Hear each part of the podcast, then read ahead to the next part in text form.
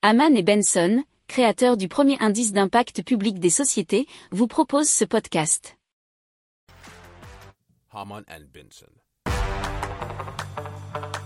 Le journal des stratèges.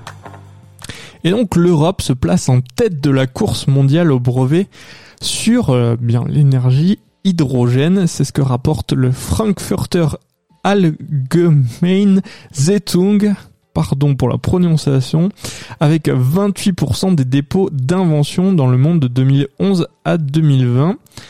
De 2011 à 2020, plus de la moitié des brevets internationaux a concerné des technologies permettant de produire de l'hydrogène. Et c'est ce que révèle une étude de l'Office européen des brevets en collaboration avec l'Agence internationale de l'énergie. Alors l'Allemagne est très très bien placée dans ce classement puisqu'ils sont à l'origine de plus d'une invention sur 10 concernant l'hydrogène, ce qui fait 11% des brevets dans le monde et c'est 6% euh, pour la France hein, qui se classe en deuxième position.